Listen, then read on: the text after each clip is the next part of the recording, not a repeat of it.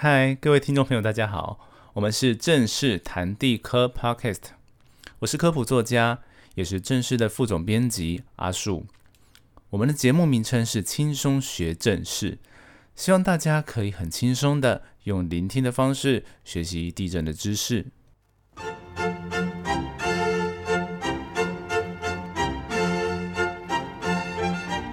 地震在台湾非常的频繁，时不时也会有一些比较大型的地震，那甚至有些地震会造成一些灾害，所以地震的防灾对我们来说是非常重要的。所以在我们的节目里面，我们希望可以跟大家分享这些重要的地震知识、重要的防灾观念，希望可以给大家一些帮助。那我们会尽量的以深入浅出的方式跟大家分享。那希望大家可以在这短短的二三十分钟，那，用比较轻松的方式学习到一些地震的观念。好，那今天我们要谈的主题就是地震为什么它会发生，那又为什么会那么难的预测？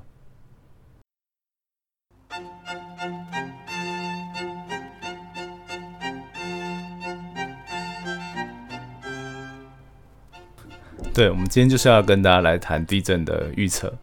我们从这个问题来切入，因为这也是最常、最常被问到的问题。即便我们先说了跟他哦很难预测了，但还是会有人问说：那现在到底科学家们在做？那现在发展到如何？会不会现在不行？那有一天就可以预测？可是说到底，谁不想预测地震？每个人都想预测到啊。但是在科学上，我们必须说，如果我们想要预测一件事情的时候，我们最好是要完全认识它发生的原因。跟机制才有可能，所以我们要回答说地震预测的相关问题之前，我们还是要把地震会发生的成因理清清楚。好，讲到这边，先跟大家讲点轻松的，分享个故事好了。过去阿树曾经在气象局的地震中心服务，那有的时候我会被派去讲解一些科普知识给来参观的朋友们听。那有一些可能是小朋友，跟小朋友聊天非常有趣。可能在科普书或者是在学校里都会教板块运动这个词，所以我们现在如果问孩子们说啊地震的原因是什么？啊，有一些小朋友我有看过这些书的就会回答我说啊，因为板块在动啊啊板块在动就会有地震啊，嗯，这个答案其实说对也不对，但是我们不能说小朋友讲错，可能是因为板块还有地震这件事情非常的抽象，所以小朋友可能就把它记下来，就把它连接在一起。但板块运动在这边扮演的角色，其实就是提供一些长期的力量。只是说，这力量呢，在不均匀的地球上面，它会有一些局部哦累积比较多，就比较容易发生地震。然后比较不容易累积的地方，当然就比较少。所以我们可以看到，说世界各地发生地震的地方，就是固定的一些地震带，像整个环太平洋，然后台湾也在其中，日本、菲律宾哦这些地方都是常常有地震的地方。那这种分析方式就是我们从比较大的观点来看，就是发生地震的地方都是在板块跟板块之间的地方，就是板块的边边啦。那这些地方就是比较容易因为力量的不均匀而发生地震。可能我们大家会听过另外一个比较熟悉的词，就叫做断层。有些比较大地震发生后，地表会裂开的地方，然后这些裂都是延伸到地底下的，所以我们可以想象是整块岩石发生破裂。这才是真正的地震发生的原因。那这件事情就是在一九零六年的旧金山大地震之后，才有科学家把它连接到说，哦，地表发生很大的地震，然后同时也突然之间出现了一条很长很长的断层破裂带。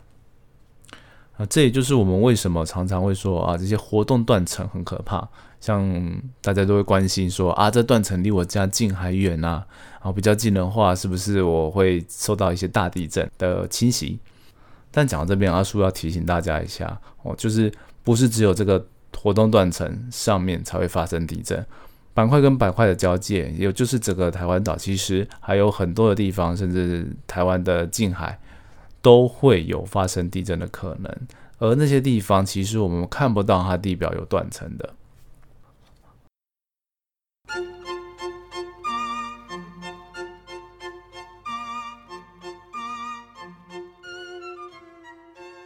结果你可能会告诉我说：“哇嘞，你你在说什么？那到底还有哪里啊？还有哪里会发生地震？”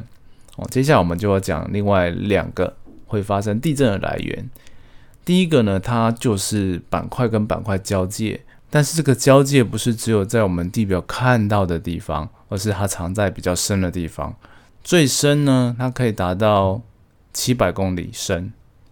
这东西有一个专有名词叫做隐没带，我们就可以想象说，我们手插到一碗绿豆里面，好，那个手就是隐没的那个板块，那绿豆可能就是被隐没，就是另外一块的板块。然后它发生地震的地方，就是你的手跟那一碗绿豆的交界面上，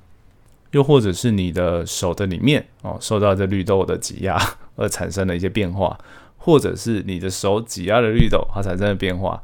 简单来说，就是这地震都会发生在这个你插下去的附近的地方。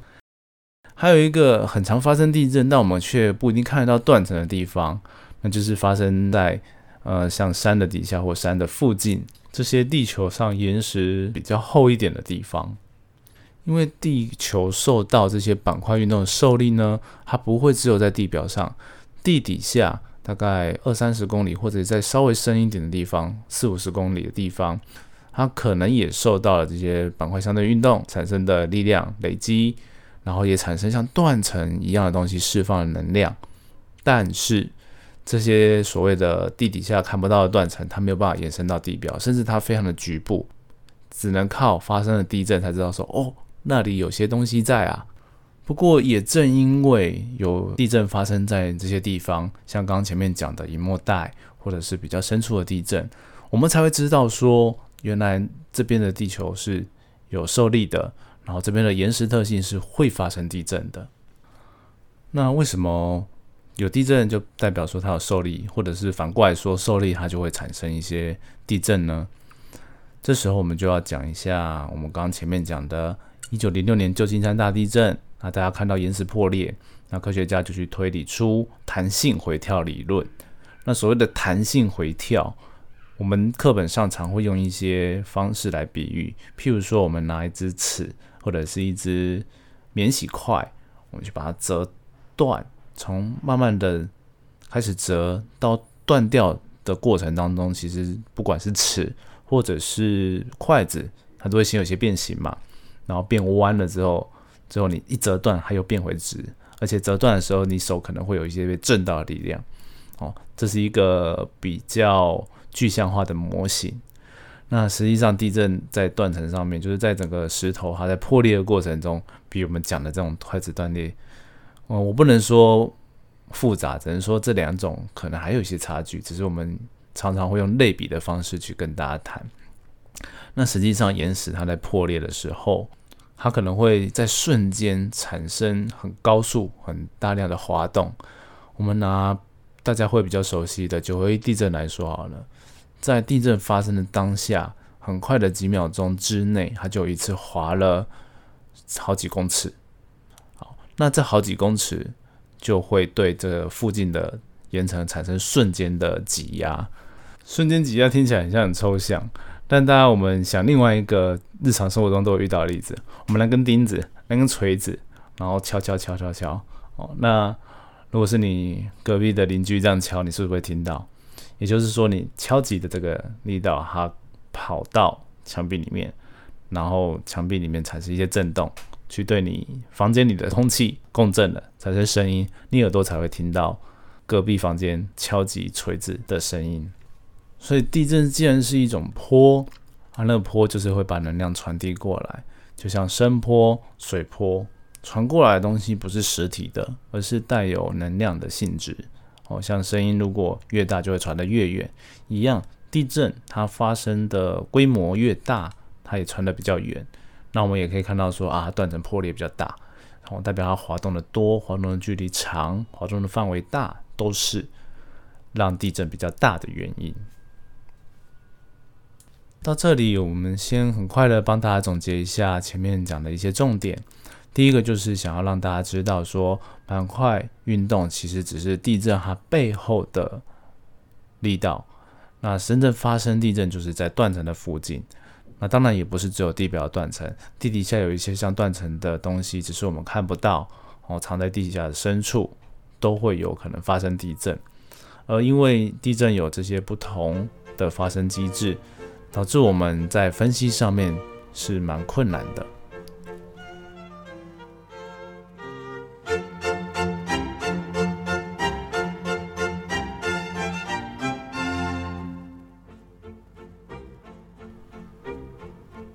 好，前面讲的东西我怕对大家有点难度，所以在我们进入接下来说要谈地震预测这件事之前，我们也是可以轻松聊一些话题。第一个就是我在气象局地震测报中心的时候，有时候值班就会接到一些民众来的电话。那有一种情况就是民众会说他梦到，有时候是神明托梦。好，那神明托梦让他知道说会有地震。即将要发生，然后大概发生在哪些地方？那有时候会很具细迷，有时候会讲的比较模糊，哦，都有可能。但我发现这些共通点，就是这些人其实说真的，人算是好心呐，因为他们也没有要要求什么，只是说希望我们可以注意。那接到这种的来电或者是来函来信，我们当然也是。会礼貌的回复对方说感谢他，那我们会特别的多加注意。那真的有观察到什么迹象，就会跟大家说。那实际上这种东西是很难，因为他就不是在用科学的方式去讲，那我们也没有办法去验证这样的说法。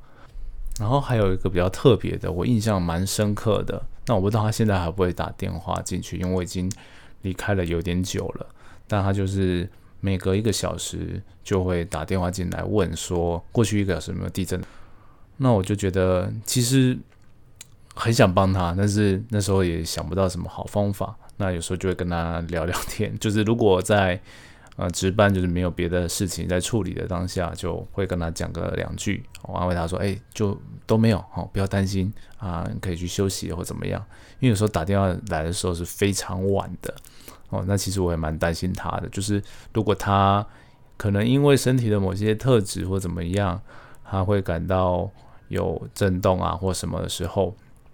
那他可能会产生一些焦虑。哦，但是因为我们也不知道对方的身份，所以你要嗯帮他到哪里也好像有点难。那希望听众朋友，如果你的身边有听过这样的朋友，哦，其实我觉得可以多给他一些关心呐，或者是。可以帮助他寻求一些心理方面的智商或协助，那说不定可以帮助他。不然的话，这其实对于人来说是蛮困扰的哦。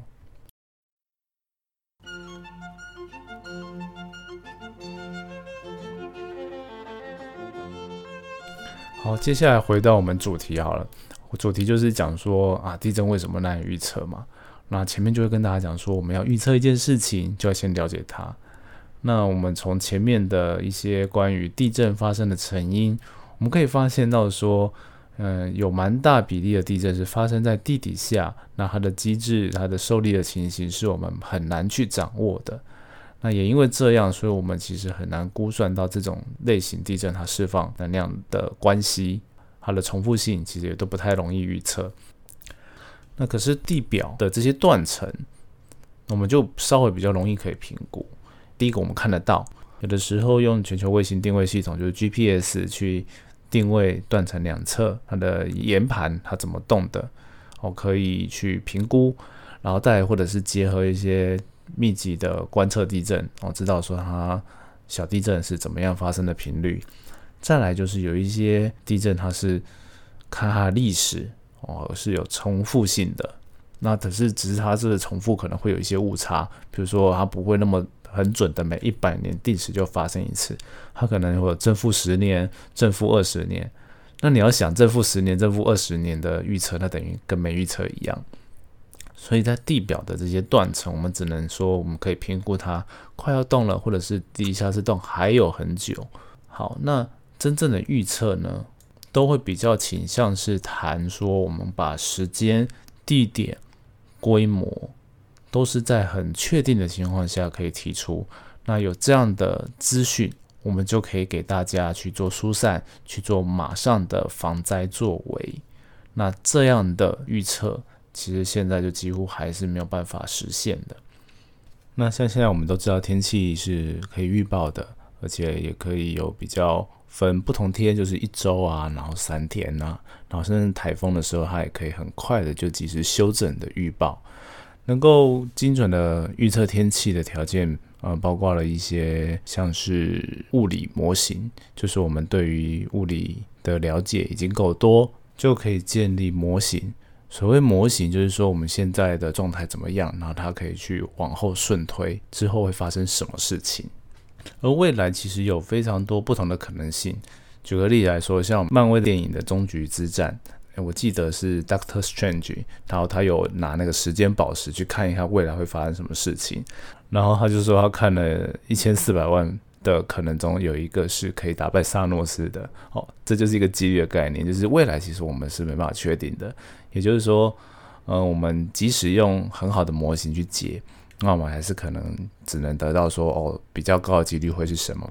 像是降雨几率的高低，也就是这样算出来的。那如果在地震的预测上，其实在做模型这件事并不是很难的，因为我们现在电脑的运算很好，然后很多的可能性都可以这样套路去算。问题是在于我们对地下的了解很少，所以我们可能不知道它现在的状态是呃什么样的状态，然后受力的情况如何。因为缺少这些资料，我们就很难继续往后做推论，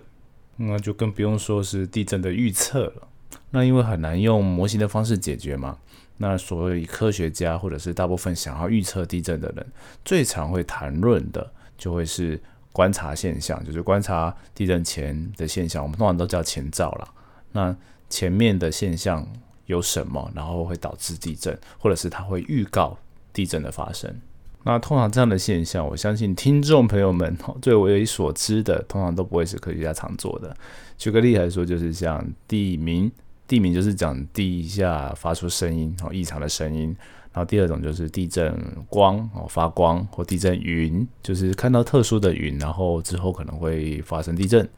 然后再就是各种动物或人体的异常现象，这些东西你也不能说是完全没有根据。哦，我举个例来说，就是像地名是有一些地震的前面是有可能会发生的，但是它机制其实还没有很确定，而且不是每个地震都有。好，那像是动物有一些反应这件事情也也有点类似，就是有一些说法是说，我们地底下，嗯，如果有像断层的东西，它接近要断裂之前，它可能会先发生一些很小的破裂或什么的，那这些可能还没有到发生地震的程度。但是它就会释放出一些能量，那他们如果先听到，那会比我们人类还要快有反应，哦，这是一种。那同样的，像呃有些人就声称他感官比较强烈的话，他可能跟动物一样可以听到比较不同的频率，这样。但是问题就来了哈，基于就是研究的方式或一些伦理方面，我们不可能，呃，其实有人试过了，就是养那个鲶鱼，哦，听过。这个研究，但是后来其实是很难的，就是呃，影响动物的因子很多，你很难说它是真正受到地震的影响。而且地震其实他说我们说发生很多，但其实也没有多到是真的一个地方可以聚集很多，让我们收到很多 data。那这样的话，我们就很难去做研究。那生物的个体也有个殊性。那今天我们要谈科学，就是它可以被重复去验证，然后去使用。所以在人类如果很依靠感官哦，不管是人类或动物去预测地震的方式，那其实我们只能说它无法被证真，也无法被证伪哦。那我们就不知道它到底是怎么样做到的。那实际上，嗯，就现在我们可以看到的各种研究或统计，是也没有一个方任何一个方式是可以说做到很高的几率去预测地震。刚刚讲到一个名词叫做前兆现象。前兆这件事情在地震的研究里面确实是有科学家在做的，那不止国外，国内其实都有。他们会用的方式就是去观测一些啊比较可以用仪器测量的自然现象，比如说地下水位，或者是地下水含的某些化学元素，哦，它可能是来自于地下的一些石头它的放射性的释放哦去产生的元素。那或者又有像是观测地球物理，所谓地球物理就是地球上的物理现象哦，包含了磁场哦，或者是一些重力场哦的变化，然后或者是 GPS，就是地壳还有在变形的情况。因为我们刚刚前面有提到说，哦，断层要它错动之前会累积应变能量嘛？那累积的能量是不是可以被我们测量地表去观测出来？这也是其中一种。好，那问题就是在说，现在看到这么多种仪器嘛？那什么状况叫做正常？什么状况叫做可能会发生地震的异常现象呢？OK，这些学问就大。第一个就是我们要观察够久的资料，知道说它背景正常的状况是多少。再来就是在地震发生前，它是不是必然有发生就是异常的现象，有它才能够被当做前兆。好，那更复杂的是说，我们要定义这个异常的时候，比如说我们可以想象说，我们现在。前面讲的各种仪器，不管是量重力的，哦，量磁场的，或量地下水的，它都会是某一个地点这样量。好，今天我们量到，我觉得它是异常。那它到底是在发生异常多久之后会有地震？有没有办法统计？第二个就是它的方圆到底是一百公里内、两百公里内，还是只有五十公里内会发生地震？哦，这也是要去做长期的统计才有办法。然后我也必须跟大家说，我个人不是在研究这块领域，但我是有认识一些研究者，或者是看一些研究的报告，我会知道这些事情。那真正的要去做研究这件事情是更长期，然后更多严谨的方法需要去验证才有办法的。所以要验证一个人的地震预测说法到底可不可信，哦，除了真实去验证以外，还有就是他在讲出来的时候。呃，他的方法到底有多少可信度？那发生的几率为何？然后他机器，比如他如果用他说他声称有用机器的话，他仪器能感应的范围有多广？这些东西要把它定义出来，我们才会知道说它的可信度有多少。我们该不该相信他？不然他只要告诉你一个时间、方位、地点，他其实是等于是没有讲一样。那这些的研究，你不能说完全没有进展。我相信在某一些特定的区域，我们可能可以找出一些地球物理方法去量测。譬如说，呃，它这个井就是受某个断层，它的相关影响很重。OK，那个井可能可以用，但前提是我们要先找到，对，这不太容易。好，那或者是说，我们用比较广域的范围，用卫星去找，然后可能这个区它的长期的状态可能会有改变。那但是有个问题就是。像用卫星去找的话，它范围都蛮广的，就很难去锁定特定的位置，然后这也是很麻烦的事情。所以看待这种研究，我认为是把它当成一种好事，需要多磨久一点才有办法的概念就好了。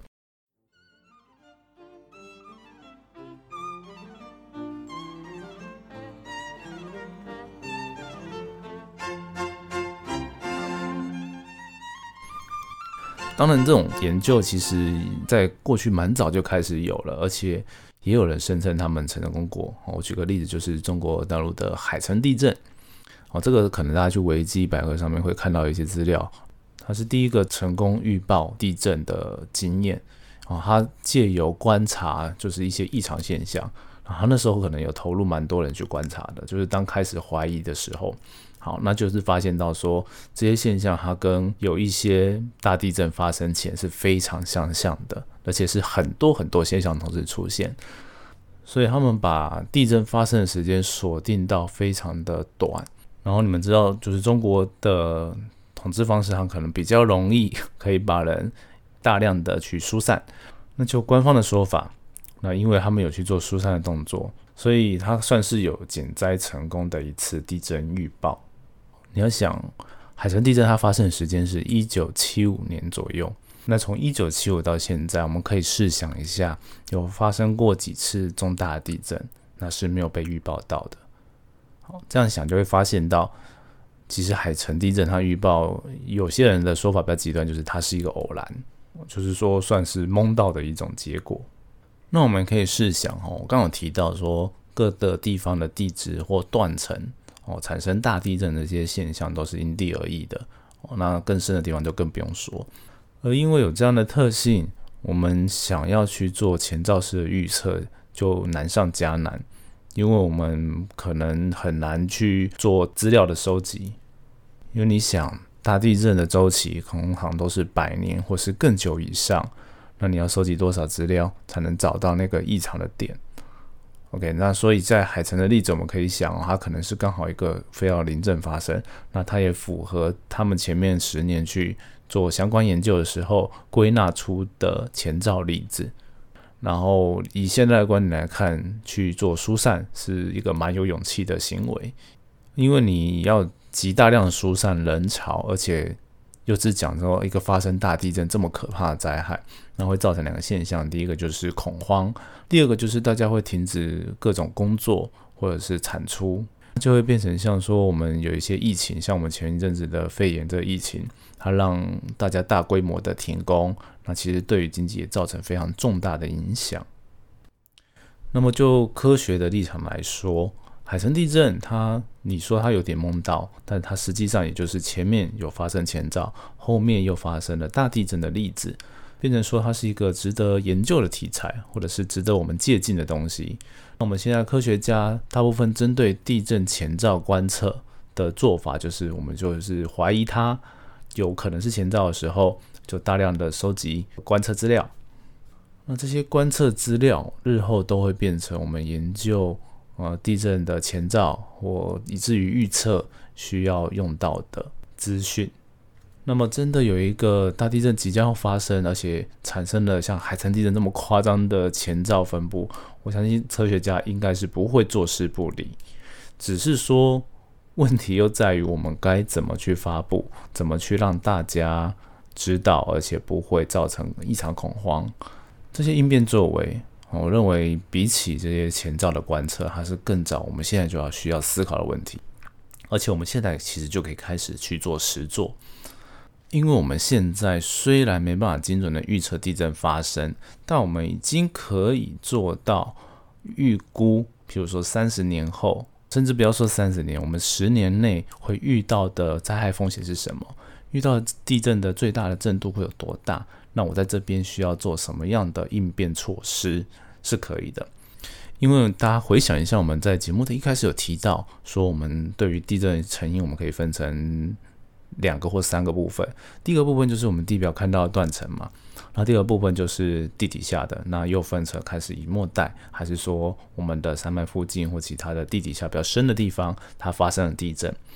好，那断层这件事情呢，我们可以借由研究它的过去的历史。然后或者是我们去观测它，观测的比较细，会知道说这个它在线的模型是多少。那知道它在线的模型是怎么样的时候，我们就可以预估它未来发生的几率。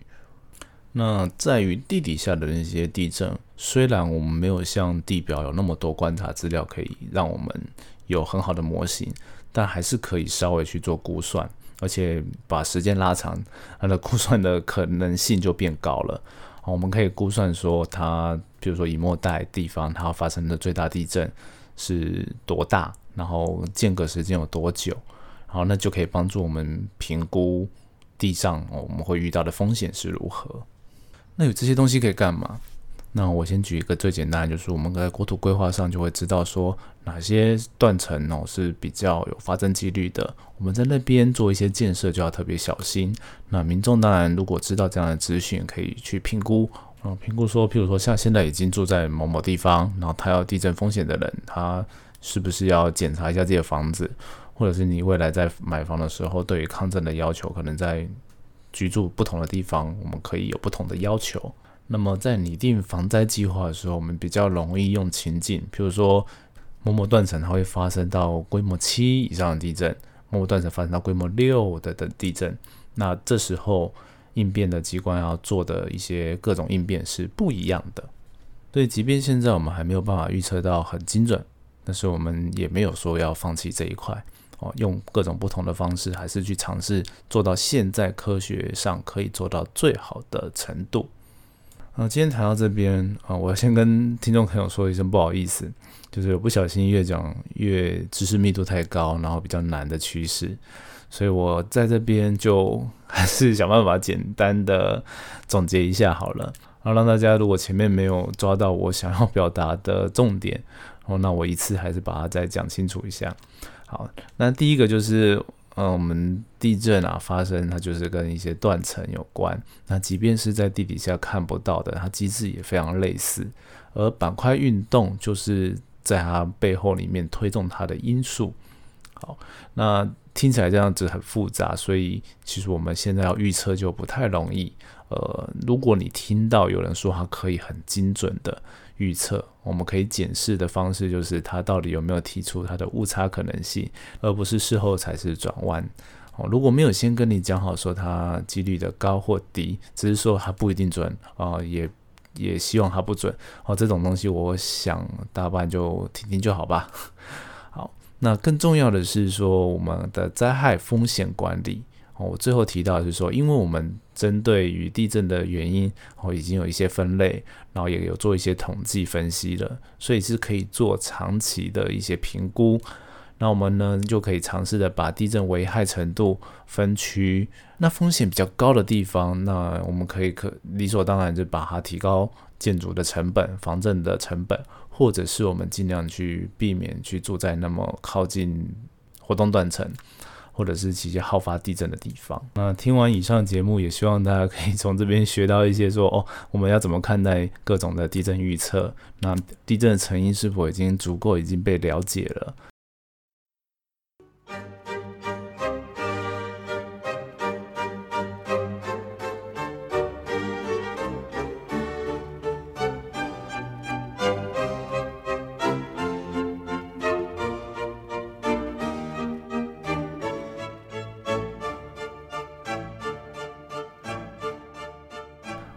阿叔有尝试讲一点点的故事在前面的部分，但是后面好像还是不小心越讲越难。好，那希望以后有机会，阿叔可以多讲一些，不管是自己的或者是听来的有趣故事跟大家分享，让大家可以轻轻松松的学习地震知识。那讲到这边，阿叔就在小小的工商服务一下，就是阿叔跟亲子天下合作撰写了一本《地震一百问》。的青少年科普书，那由马国峰老师来监修，所以我们里面有很多深入浅出的知识，希望不管大朋友或小朋友对地震知识有一些兴趣，都可以从里面学到一些知识。那再听我们正式的 podcast，然后或许会再轻松一点。好，今天的节目就到这边，我们下次见。